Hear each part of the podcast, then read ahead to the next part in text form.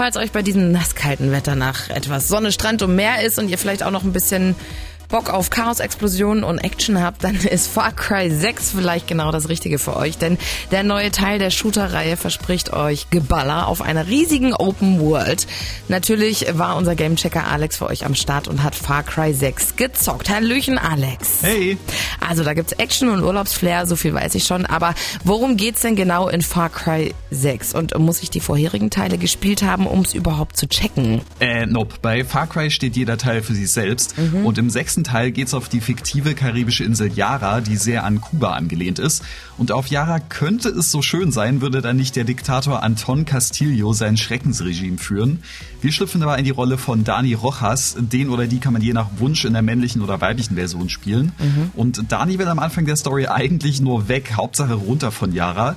Sie oder er kommt dann aber in Kontakt mit der Guerilla-Widerstandstruppe Libertad und nachdem sie zuerst eher widerwillig hilft, entschließt sie sich dann aber doch recht schnell, sich dem Kampf gegen Castillo anzuschließen. Ihr beide lasst mich einfach so gehen? Bullshit. Du hättest uns schon lange verraten können. Ich verspreche keinen Sieg, noch nicht einmal, dass du überlebst. Was ich versprechen kann, du bist Fortunas Nummer eins. Klappt das immer? 50-50. Aber dass das kein leichter Kampf ist, wird schon recht schnell klar, denn Castillo herrscht sehr grausam über seine Insel.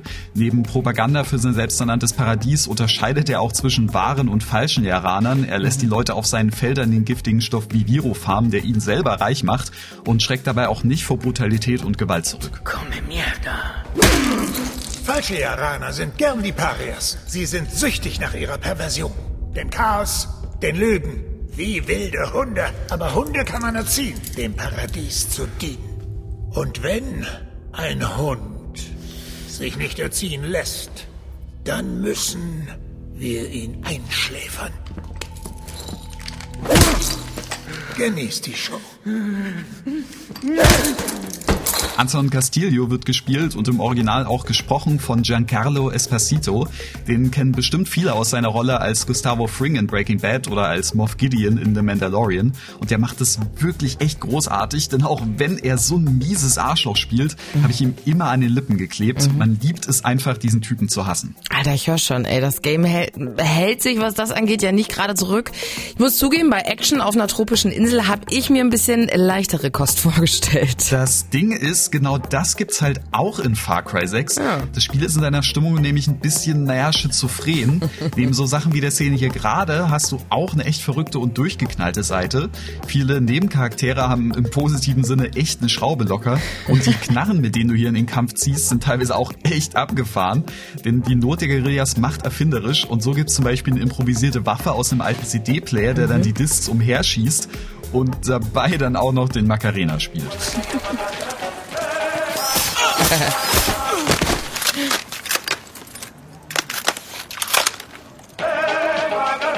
Und das ist echt eine wilde Mischung. In dem einen Moment zeigt mir das Spiel tragische Kriegsverbrechen und im nächsten Moment jage ich wieder mit meinem aus Rohren und Sprühdosen zusammengeflickten Raketenrucksack einen Panzer in die Luft.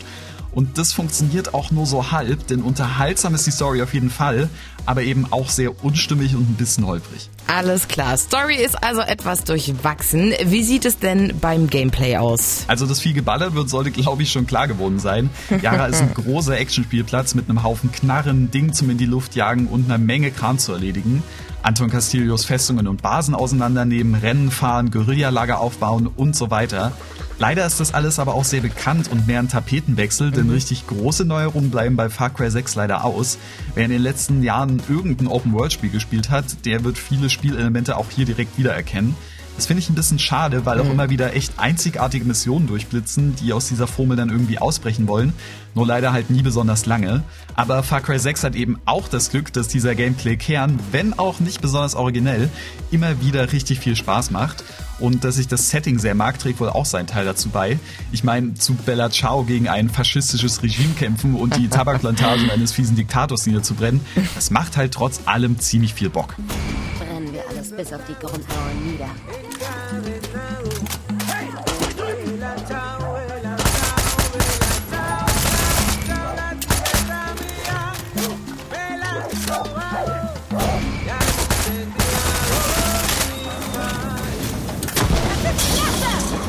Außerdem bügeln sie mit dem Teil auch viele Ungereimtheiten aus, die die Vorgänger noch hatten, was dazu führt, dass ich mit Teil 6 so viel Spaß hatte wie schon länger an keinem Far Cry mehr.